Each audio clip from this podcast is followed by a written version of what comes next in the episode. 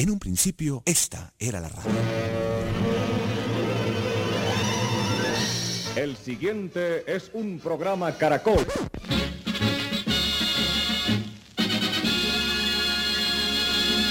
Con ustedes, emisoras Nuevo Mundo. Ahora las voces jóvenes se unen en la búsqueda de la innovación y el futuro. Nuevo Mundo, en Caracol Radio.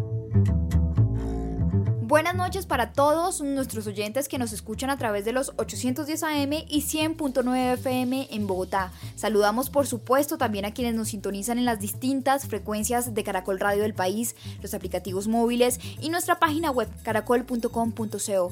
Ustedes podrán interactuar en nuestro programa a través de Facebook, allí nos encuentran como Nuevo Mundo de Caracol Radio, en Twitter e Instagram como arroba Caracol y a través de nuestro correo nuevomundo arroba caracol.com.co. Nuevo Mundo es un programa realizado por estudiantes de comunicación social y periodismo de varias universidades en Colombia. Hoy me acompaña Juan David Pavón de la Pontificia Universidad Javeriana en Bogotá y quien les habla, Catherine Muitaco de la Universidad Central. Nuevo Mundo, periodismo joven con sentido social. Bienvenidos. Los estudiantes. El Nuevo Mundo de Caracol Radio. Para aquellas personas que sufren de depresión y de ansiedad, y que están o no necesariamente diagnosticados por un médico, les sugerimos una página que les puede ayudar. Estoy hablando de depresivos.co. En esta página encontrarán videos, artículos, podcasts, entrevistas y lo más importante, un espacio de chat y de foro grupal en el cual podrán interactuar con diferentes personas de manera anónima. Además, también tenemos un apartado que se llama Exprésate, en el cual podrán subir videos, escritos personales, lo que ustedes deseen y compartirlo con las demás personas que ingresan a esta página. Recuerden, depresivos.co porque no estamos solos. La telemedicina, aquella prestación de servicios médicos a distancia en donde interviene la tecnología, en donde interviene en este caso y como digamos la pandemia no lo ha exigido, la virtualidad. La aceptación de la telemedicina ha venido creciendo en Colombia a partir de los afanes que deja la pandemia, por supuesto. Reinventarse es un término repetitivo ante la crisis y los contratiempos. Muchos sectores, Juan David, han visto la necesidad o han tenido la necesidad más bien de reinventarse y hacer uso de la innovación para seguir adelante. Y el sector salud no es la excepción. Por ello, hoy hablaremos de la telemedicina, cómo funciona en Colombia, de sus aciertos y desaciertos en nuestro país. Además de el reto que la telemedicina implica para un país como Colombia, entendiendo que somos un país del tercer mundo, es decir, que está en vía de desarrollo y por tanto no hay cobertura de Internet, de tecnología y de otros elementos necesarios a nivel nacional. Solamente es algo que vemos en las principales ciudades y que de alguna manera, aún así, dentro de las ciudades, no todas las personas tienen acceso a estos elementos para acceder a la telemedicina, una medida que surge para evitar el contagio y acercar a los especialistas con los pacientes. Los personajes. Nuevo Mundo, Nuevo Mundo. De Caracol Radio. Por eso, Catherine, para iniciar con nuestra conversación esta noche aquí en Nuevo Mundo de Caracol Radio, nos acompaña en línea Darío Burbano. Él es médico cirujano de la Universidad del Cauca y especialista en medicina estética de la Universidad del Rosario. Doctor, muchísimas gracias por estar esta noche aquí con nosotros. Bienvenido. Muy buenas noches, Catherine. Muy buenas noches, Juan David. Eh, saludos a toda la audiencia que nos está escuchando. Como venía diciendo, usted ejerce la medicina estética y eh, lo hace de forma virtual en medio de esta situación de pandemia en la que nos encontramos, en la que la recomendación es evitar el contacto físico en la mayor cantidad posible. Y resulta bastante interesante eh, entender cómo se hace eh, eh, este tipo de consultas, teniendo en cuenta que uno puede llegar a suponer que como se trata de medicina estética, pues uno se enfocaría en que sí o sí requeriría una valoración física o presencial, toda vez que el médico pueda ver a detalle eh, pues a, su paciente, ya sea de pronto en un tratamiento capilar, un tratamiento para la piel y demás. Frente a esto, doctor, Por favor, cuéntenos cómo ha sido esa experiencia, desde hace cuánto usted está practicando la telemedicina y, qué eh, eh, elementos se encuentra tanto a favor como en contra para el campo profesional que usted maneja de la medicina. Bueno, esta práctica en mi consulta la vengo realizando muy recientemente em, a partir de la eh, crisis de la pandemia que estamos viviendo. Debimos actualizarnos en la atención a nuestros pacientes y así como muchos otros colegas decidí tomar esta medida para Mm, atenderlos. Eh, la atención de medicina estética a través de las tecnologías de la comunicación nos facilita el contacto con los pacientes para orientarlos, eh, asesorarlos y poder mm, ayudar en, la, en el diagnóstico y los posibles, eh, determinar los posibles tratamientos que podemos ofrecerles a nuestros pacientes. Em, la telemedicina realmente es una herramienta que viene formando mucha fuerza en Colombia en diferentes ramas. Obviamente es un poquito eh, curioso que una especialidad como la dermatología, la cirugía plástica o la medicina estética ingrese o incursione en esta, en esta oferta de la telemedicina o de la telesalud. Eh, realmente lo que más nos acercamos con el paciente es a través de la telesalud, donde hacemos simplemente una orientación o hacemos una, ofrecemos asesorías o una, una consejería o ofrecemos información respecto a un tratamiento o respecto a una condición que esté sufriendo el paciente. De esta manera, podemos ofrecer eh, un, acercamiento inicial simplemente o ofrecer eh, ciertos consejos o medidas que el paciente pueda tomar mientras es posible acudir a la consulta y hacer un examen más detallado. Sin embargo, no es una herramienta que esté muy limitada. Gracias a estas tecnologías podemos acceder a imágenes de video o imágenes eh, de foto, perdón, imágenes fotográficas que ayudan a hacer una valoración bastante precisa. Eh, sin embargo, en algunas ocasiones es necesario eh, diferir al paciente a la consulta presencial. Doctor Darío, la emergencia sanitaria por el COVID-19 ha supuesto un desafío médico inesperado en todos los sentidos. Además, esta crisis ha hecho visible este modelo de asistencia sanitaria, me refiero a la telemedicina. Sabemos que está allí para del mismo modo evitar el colapso del sistema sanitario y para brindar comodidades a los pacientes que tienen acceso a ella, por supuesto. Pero poco se habla del personal médico. Yo quisiera que usted nos contara desde su corta experiencia, como así nos lo ha hecho saber en este campo, cuáles son los beneficios que se incorporan eh, a partir de la telemedicina en la sociedad para, la, para el personal médico en específico. Bueno, en la, en la actual crisis de la pandemia, también es un alivio para el médico que está tratando pacientes, eh, estarlos, estar lejos, no exponerse tanto a la posibilidad de un contagio. Obviamente es una herramienta que, que tiene sus limitaciones, pero ayuda a descartar a un paciente que realmente no necesita nuestro servicio o que puede ser manejado de una forma diferente, con otra especialidad o con un tratamiento que no se deba hacer por medicina estética. Muchas veces los pacientes consultan por patologías que consideran puedan ser tratadas por un especialista en medicina estética y requieren realmente una derivación con un especialista diferente. Entonces, este tipo de acercamiento con un paciente que realmente no es de nuestra, nuestra especialidad, de nuestra competencia, se ahorra, le ahorra al médico esa exposición. Igualmente sucederá con muchas otras especialidades. Entonces, realmente es muy, muy favorable esta alternativa para prevenir el contagio y la difusión o, la, eh, la, diseminación de la enfermedad en la sociedad, tanto en el personal médico como de pacientes. Me gustaría compartir mi experiencia hace unas semanas que fui a una teleconsulta. Y digo que fui porque no necesariamente la tomé en mi hogar, sino que eh, fui al centro médico como es habitual Pero una vez allí, eh, la doctora sí estaba desde su casa y me atendió eh, a través de la pantalla. Y curiosamente, eh, pues lo hizo porque en el centro médico están los elementos que ella necesita en ese que que ella necesitó en ese momento para hacerme los exámenes necesarios.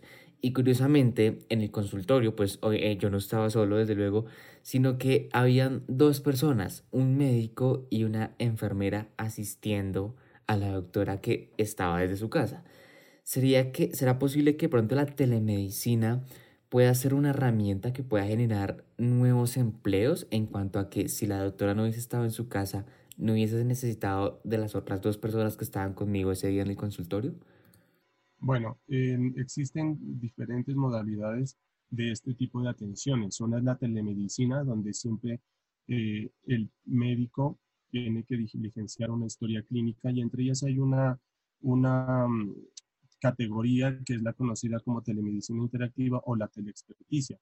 En la teleexperticia, un médico brinda una, una atención siendo soportado por, en otro lugar por un médico que está cerca al paciente o por otro tipo de profesional médico. Puede ser una enfermera, un auxiliar de enfermería, quienes registran o ayudan a facilitar la información médica de examen físico para que el experto o el especialista esté eh, informado de los datos del paciente lejos de esto. Esta modalidad es, es una modalidad donde realmente el, médico, mientras no tenga otras tecnologías que permitan adquirir esta información sin necesidad de otros, de otros profesionales, siempre va a ser eh, eh, requerido de otros personales de la salud. Entonces, yo creo que sí es una alternativa importante para el desarrollo de nuevos empleos, donde enfermeras, médicos, auxiliares de enfermería u otro tipo de personal de la salud pueda ingresar a colaborar o asistir a los expertos. Repetitivamente he hablado dentro de nuestros programas de la brecha digital de nuestro país. En esta ocasión, hablando de la telesalud, mencionaré a Elisa Torrenegra, ella es directora ejecutiva de Gestar Salud, quien ha mencionado, y abro comillas, debemos apoyarnos y aprovechar la, la tecnología con esta crisis vamos a implementar de una manera más acelerada la telesalud, con más eh, redes en todas las zonas del país. Y esto también a modo de petición hacia los altos mandos y apoyando la resolución 2654-2019 del Ministerio de Salud, eh, doctor Tarío, en la que se establecen disposiciones para la telesalud y parámetros para la práctica de la telemedicina, por supuesto, en todo el país le pregunto, ¿cómo ayudarle de pronto a las regiones y, a los lugares apartados a montar procesos que les permitan apostarle a estos nuevos escenarios? Lo primero es la calidad de las telecomunicaciones, de la tecnología como tal, para que la información sea fluida y sea eh, más dinámica entre el médico tratante y el, y el paciente. Pues en muchas oportunidades puede que haya el médico, puede que estén los recursos eh, para, para, la, atención del especialista, pero en, en, el lugar de la atención donde acude el paciente, la tecnología puede ser muy escasa o de muy mala calidad y limitar la, la verdadera valoración adecuada de ese paciente, pudiendo generar fallas, ¿no? Entonces sí es muy importante que se garantice la calidad de la información, una capacidad para que la, información llegue, se transmita de la forma más adecuada y rápida. Entonces, sí es muy importante que en los diferentes territorios de nuestra nación llegue haya la suficiente tecnología y la cobertura suficiente para que los pacientes que no pueden acceder a las, a las ciudades principales puedan hacerlo desde lugares más cercanos a sus residencias. Eh, es muchas veces nos distraemos de, cuán limitadas pueden ser las posibilidades de un paciente que vive en el medio rural para acceder a los servicios de salud. Muchas veces, incluso en la consulta presencial, un paciente debe transitar, eh, caminar incluso cuatro horas, días enteros para acceder a la salud. Entonces esto favorecería muchísimo, muchísimo la atención de los pacientes. Incluso para nosotros, los médicos especialistas en medicina estética, muchas veces Eh, yo en este momento estoy atendiendo pacientes de otras ciudades que me consultan porque se les es difícil acceder a un servicio de calidad o, un servicio de especialista como tal en medicina estética. Entonces, eh, si no existe la cobertura suficiente, si no existe la tecnología suficiente, estos servicios no podrían prestarse.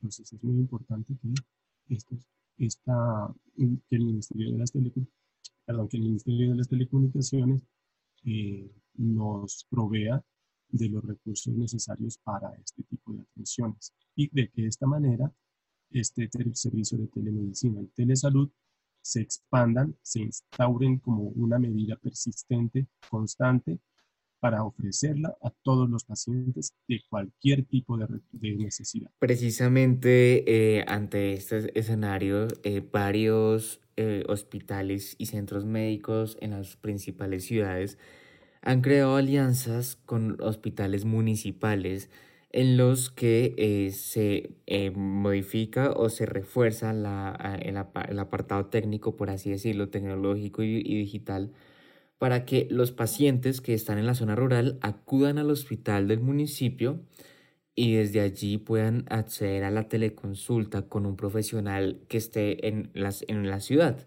Con eso evitamos que el paciente tenga que movilizarse hasta la ciudad o que el médico hasta el lugar donde está el paciente y demás, teniendo en cuenta también las limitaciones de movilidad que tenemos por la situación sanitaria que estamos pasando. Eh, eh, en términos de costos, ¿usted cree que de pronto sería, no sé si decir viable o rentable eh, para el sistema de salud tener que hacer esto? Es decir, sería mucho más fácil aplicar teleconsultas con profesionales en las ciudades y profesionales en los municipios que puedan ayudarle al, especialista, pues, con el paciente o sería mejor que se busquen otro tipo de alternativas, digamos, no sé, un poco más económicas para que los pacientes que estén fuera, que estén muy lejos, como usted bien lo dice, que no, pero que tampoco tengan que caminar unas 3, 4 horas para acudir al servicio, eh, pues sea un poco más económico y mucho más rentable? Bueno, mira, yo pienso que una de las alternativas es que el, personal de salud llegue a los, a los sitios más apartados. Muchas veces para los pacientes no es tan fácil económicamente acceder a un transporte o a, o, a una, un hospedaje para lograr ser, atendido después de haber logrado llegar a su destino a través de la telemedicina por un especialista o una super, un super especialista. Eh, yo pienso que sí, que la telemedicina y la telesalud sí van a ayudar en la economización de recursos para, eh, en el medio de la salud. Porque el paciente que es atendido a través de este tipo de, de atención no tiene que desplazarse, no tiene que llevar a su familia, no tiene que gastar recursos en sostenimiento durante el tiempo del que dure la atención fuera de su ciudad o fuera de su lugar de residencia. Y de esta manera el, médico tampoco tiene que trasladarse hacia el medio rural o hacia el medio donde lo necesiten. Sí favorece muchísimo, me parece, eh, la, atención de los pacientes y los recursos de la nación dirigidos a, las, a la salud. Tanto porque el, eh, uno, no, no estamos gastando en transporte, en alimentación, en hospedaje, en, incluso a veces hay pacientes que tienen que comprar ropa para dirigirse a sitios que son más fríos o, más cálidos para poder ser atendidos. Entonces, eh, sí creo que es una, una herramienta que favorece mucho a la economización de los recursos. Dejo en este programa uno de los casos, eh, el de Japón, el, incremento en las clínicas estéticas de este país registraron un aumento de pacientes, lo cual provocó que la Asociación de Medicina Estética de este país advirtiera que los tratamientos de este tipo no eran esenciales para muchas personas y pudiera eh, que ojalá se mantuvieran pues alejados de las cirugías. El campo médico, doctor Darío, en el que usted se desempeña, lo concebimos bajo el tacto, la interacción y el contacto directo. Yo quisiera preguntarle, ¿cuáles son los obstáculos con los que se encuentra para el libre desarrollo de su profesión, em, desempeñando su labor desde la telemedicina? bueno, realmente lo que tú dices es verdad. Muchas veces necesitamos tener al paciente cerca para poder hacer un examen físico adecuado.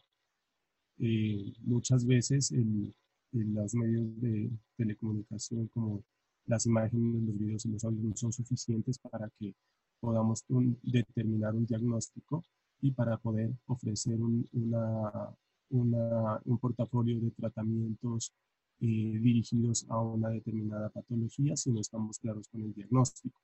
Entonces, esa sería como, como en algunos casos, pienso yo, eh, donde nos tenemos cierta limitación para, para poder eh, acogernos por completo para tratar a un paciente a través de este, de este medio.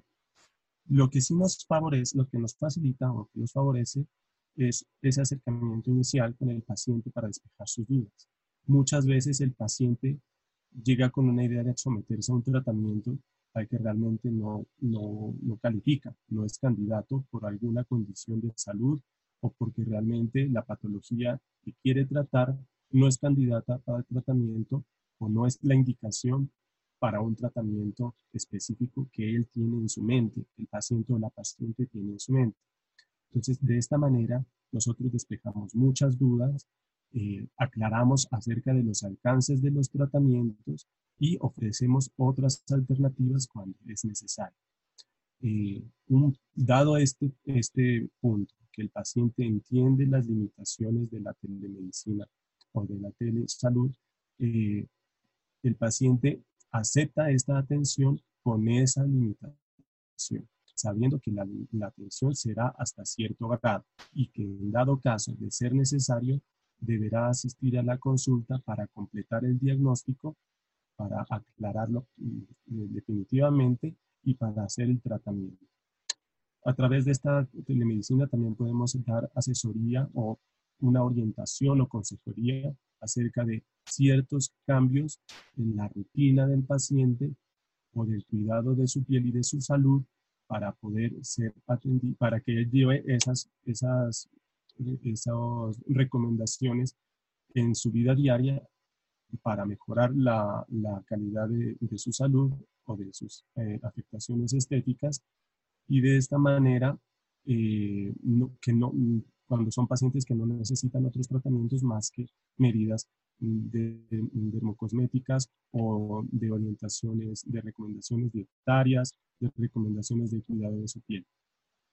A esta hora nos acompañó el doctor Darío Burbano, médico y cirujano de la Universidad del Cauca y especialista en medicina estética de la Universidad del Rosario. Doctor Darío, mil gracias por sus conocimientos y por otorgarnos este espacio. Muchísimas gracias a ustedes por la invitación. Eh, Siempre estamos a sus órdenes. Vamos a una breve pausa de información deportiva aquí en Nuevo Mundo. Recuerden que pueden interactuar con nosotros y con el programa a través de nuestras redes sociales. En Facebook nos encuentran como Nuevo Mundo de Caracol Radio, en Twitter e Instagram como arroba nmundocaracol y en nuestro correo nuevomundo arroba caracol.com.co. Ya regresamos. Visítenos en Facebook, escribiendo Nuevo Mundo de Caracol Radio. Nuevo Mundo de Caracol Radio. Para que permanezca actualizado sobre nuestros programas. Somos, Nuevo Mundo, Nuevo Mundo, Nuevo Mundo de Caracol Radio. Regresamos de esta breve pausa para dar continuidad a este tema en torno a la telemedicina, un espacio donde el paciente puede conectarse con un médico en línea, un espacio que encontramos recurrido ante la coyuntura y ante las posibilidades.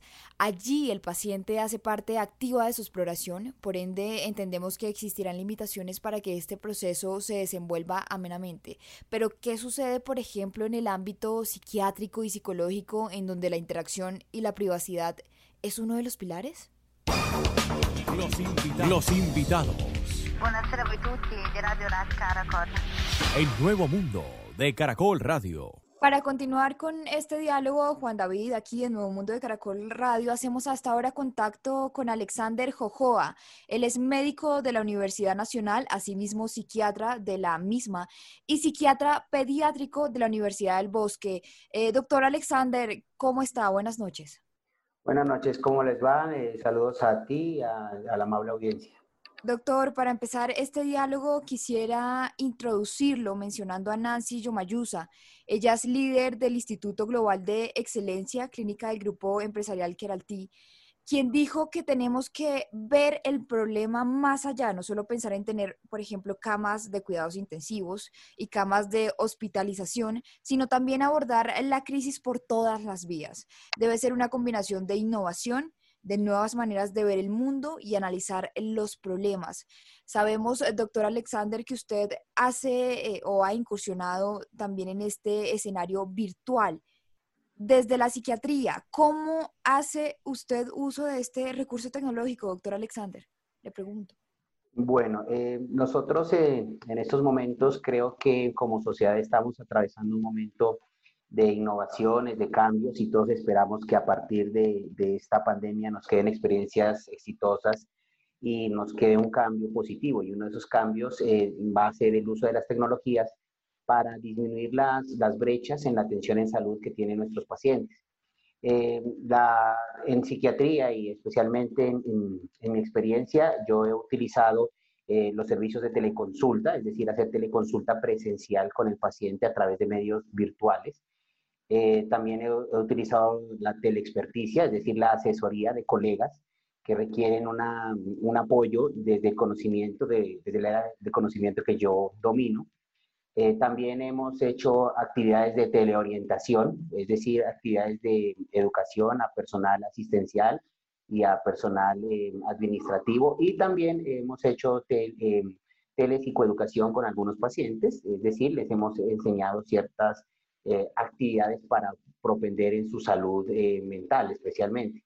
Eh, nosotros hemos incursionado en estas áreas en estos momentos de pandemia, también pues digamos teniendo en cuenta que los riesgos de, los viajes y de, asistir personalmente a las, a las áreas donde se requieren nuestros servicios han sido, digamos, en este momento importantes para, digamos, para, para disminuir el, el riesgo de contagio. Ir a consulta psiquiátrica, doctor, es desde mi punto de vista una experiencia y le hablo como paciente que en su momento también ha tenido que acudir a estas eh, citas o estas eh, asesorías terapéuticas. ¿Y por qué digo que es una experiencia? Bueno, de antemano, eh, uno como paciente de alguna manera ya se prepara o se predispone para acudir a una sesión en un lugar específico, puede ser el consultorio o un lugar donde haya pues un ambiente propio para hablar de las circunstancias del paciente. Entonces uno se prepara para tener conversaciones que uno no suele tener en el día a día. Ahora, esta experiencia continúa cuando uno entra al consultorio, por ejemplo, y se encuentra con un ambiente preparado, un ambiente eh, tranquilo, que tiene una cierta acústica, que no se escucha el ruido de la calle tanto como en otros eh, espacios, está el diván, de pronto el sofá y demás eh, elementos que pueden ayudar a, acomodar o a preparar la situación y que, una, y que uno como paciente pueda hablar con mayor calma. El elemento diferenciador de esta experiencia en relación con la, tele, eh, la teleconferencia o la telemedicina es esa sensación de tranquilidad y de privacidad eh, en ese espacio de consulta en donde se hablan de todas las situaciones que posee el paciente. Eh, donde, digamos, si lo miramos en, en, este sentido de la telemedicina, de las telecitas, ¿dónde quedaría esta experiencia? Es decir, si quizá yo acudo a terapia de forma virtual, ¿será que puedo llegar a tener como un resultado similar al de acudir a una cita de forma presencial, teniendo en cuenta que yo como paciente estaría en mi casa, seguramente con mi familia y hablando de temas que no quisiera que mi familia se enterara? Sí, pues digamos, eh, nosotros eh, en psiquiatría y los colegas psicólogos eh, hemos encontrado, digamos, algunas limitaciones en cuanto a la telemedicina en el aspecto de la proxémica. La proxémica es, es el arte de, digamos, de acomodar los espacios ambientales y la relación interpersonal con, el, con el tratante, debido pues a lo que usted menciona. Es muy diferente ir a un consultorio donde, donde se sobreentiende la intimidad de la conversación y de la, de la, técnica pero digamos, hemos tratado de acomodar esto eh, explicándole a los pacientes que la teleconsulta, aunque tiene esas limitaciones, también tiene algunas ventajas. Por ejemplo, el estar en el, ambiente personal del, del, paciente a veces disminuye la ansiedad de asistir a una, a una cita en un consultorio como tal. Es bien conocido en medicina un fenómeno que se denomina el de bata blanca, que se empezó a estudiar en la hipertensión. Y es que el paciente al llegar a, un consultorio se pone ansioso, digamos, muestra ciertos cambios bioquímicos y, ciertos cambios en sus parámetros eh, biológicos que pueden afectar la interacción con el tratante. Eh, pero, digamos, eh, lo que hemos visto hasta ahora es que la mayoría de personas se han adaptado a la situación, entienden muy bien que es necesario que haya privacidad. muchos pacientes, por lo por lo pronto, pues digamos, entran a su cuarto, cierran su puerta para hacer las intervenciones, eh, buscan espacios en los cuales haya menor distribución del sonido, por ejemplo, utilizan eh, audífonos, utilizan micrófonos de, cercanía para disminuir, digamos, el riesgo de que otras personas puedan escuchar las conversaciones. Es decir, eh, la adaptación ha sido de lado y lado, tanto de pacientes como del profesional. Nosotros como profesionales eh, tenemos que tener en cuenta que la mayoría de nosotros no fuimos formados eh, en nuestras universidades ni en nuestros programas académicos para hacer teleconsulta. Esto es un tema relativamente nuevo, que digamos muchas universidades todavía no lo han implementado como tal en sus pensum, pero creo que este, esta experiencia que nos está dejando estas medidas de COVID-19 nos van a muchas cosas nos van a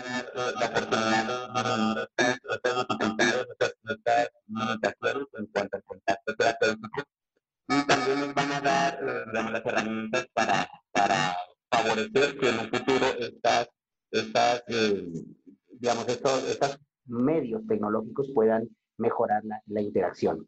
Obviamente, eh, aquí solamente estamos hablando de, del aspecto de la proxémica, pero también hay algo que es muy importante y que se limita en, el contacto, eh, digamos, a través de los medios virtuales y lo que es el, lenguaje corporal. Es muy diferente ver cómo un paciente, eh, digamos, habla acerca de un problema y comenta ese problema eh, y cómo lo manifiesta a través de su lenguaje corporal. Eso también se limita mucho en el aspecto virtual. Es por eso que algunos colegas limitan las, las, teleconsultas a pacientes ya que tengan una interacción previa con el tratante, es decir, a los controles eh, hay colegas que de pronto mm, se niegan a utilizar estos servicios, pero yo creo que este, estas, estas nuevas mm, tecnologías que llegaron para quedarse y creo que nos van a enseñar también a los médicos eh, a cómo buscar eh, paliar estas, estas, estas diferencias y estas limitaciones para poder servirle más a la población. Yo creo que a veces nos olvidamos que nuestro país tiene una extensión geográfica inmensa, que hay muchas personas que tienen limitaciones geográficas, viales y de transporte inmensas, independientemente del coronavirus, para llegar a una, una cita con especialista y que lo merecen y que realmente están eh, desde hace mucho tiempo carentes de estos servicios. Yo creo que esto nos va a servir. Eh, tenemos que, que, pensar en el futuro como, como, como profesionales de medicina y que nos interesa realmente el bienestar de nuestros pacientes. En cuanto a los resultados, pues lo que hemos visto eh, en, estas, en estos días de experiencia es que las personas eh, se han sentido satisfechas con la teleconsulta, muchas de ellas, eh, yo hago psiquiatría de niños especialmente, muchos de ellos, digamos, al, no tener que desplazarse con sus hijos, al disminuir el riesgo de contagio y, digamos, y obtener los, casi los mismos resultados que en la consulta presencial, han, han estado, digamos, muy, muy contentos con, con estas tecnologías especialmente aquellos que por limitaciones de transporte pues tenían que hacer inversiones económicas grandes. Esa, ese dinero que se ahorran pues lo pueden invertir en otras cosas para su bienestar. Eh, claro, algunos de los pacientes también nos han manifestado algunos resultados negativos. Refieren que no, es, no hay nada como el contacto cara a cara con el tratante. Y pues algunas, digamos, algunas escuelas de, de, de psicología y de psiquiatría, tales como el psicoanálisis, también han visto un poco eh, digamos, eh, menos resultado que en otras técnicas como las técnicas cognitivo-conductuales, por ejemplo. Capta mi atención que usted en este momento eh, nos hablaba de las limitaciones y por ello quiero preguntarle lo siguiente.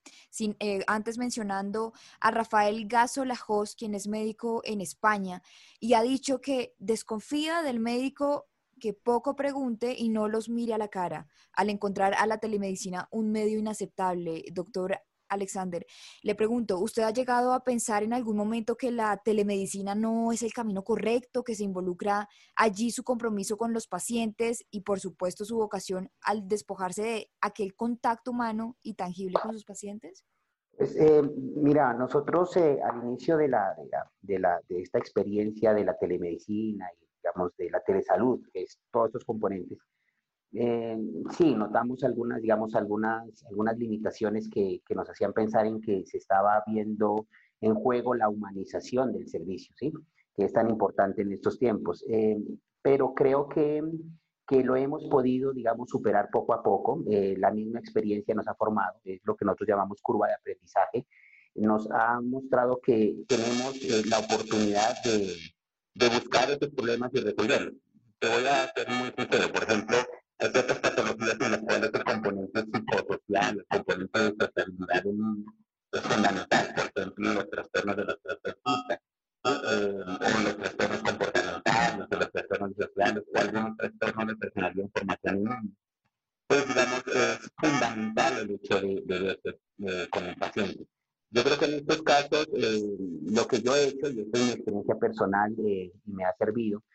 es que hacemos una primera cita, digamos, virtual, en la cual vemos cómo es el, comportamiento del niño en, su ambiente natural, es decir, su casa. Eh, hacemos una, y luego posteriormente hacemos una sesión ya presencial, digamos, para poder eh, paliar un poco de estas, de estas limitaciones en, el contacto con el paciente como tal, en, el lenguaje verbal, en la forma, en, su, en su prosodia, es decir, en la forma en que habla, digamos, en todas esas cosas que son fundamentales para llevar a cabo un buen diagnóstico.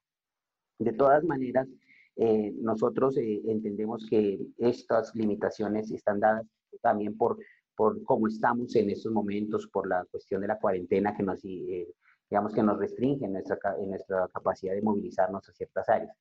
Eh, pero creemos que más adelante, digamos, en mi grupo de, trabajo, estamos pensando en que más adelante estas experiencias las tenemos que empezar a estudiar y tenemos que complementar eh, con las experiencias de otros profesionales para disminuir estas dificultades.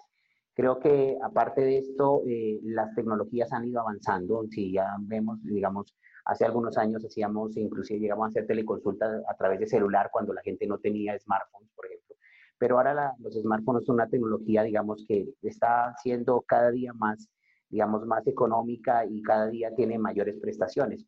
Llegará en algún momento en que, digamos, a través de la tecnología también podamos ver eh, ciertos, eh, digamos, con la mejora de la calidad de las imágenes, del sonido, podamos detectar otras cosas que ahora, ahora no estamos detectando. Como te digo, todo esto es una curva de aprendizaje. Creo que la limitación en, la, en el contacto humano también tiene que ver con la calidez en el servicio, tiene que ver con con el interés que uno preste por, por, sus pacientes y eso se nota a través inclusive de las herramientas virtuales. Como usted bien lo dice, doctor, se trata de una experiencia que desde luego sería interesante aplicarla más adelante, toda vez que usted ya ha mencionado que en Colombia no todas las personas pueden tener eh, cercanía con un consultorio médico y mucho menos un consultorio psiquiátrico. Eh, frente a esta situación, el confinamiento, eh, mucho hemos hablado en este programa anteriormente, eh, se dice que el confinamiento nos va a arrojar ante una situación de enfermedades mentales, una pandemia de enfermedades mentales, en donde personas, eh, o más bien el encierro, potenciaría conductas de depresión o de ansiedad en personas que pueda que no tengan ningún padecimiento en estos momentos.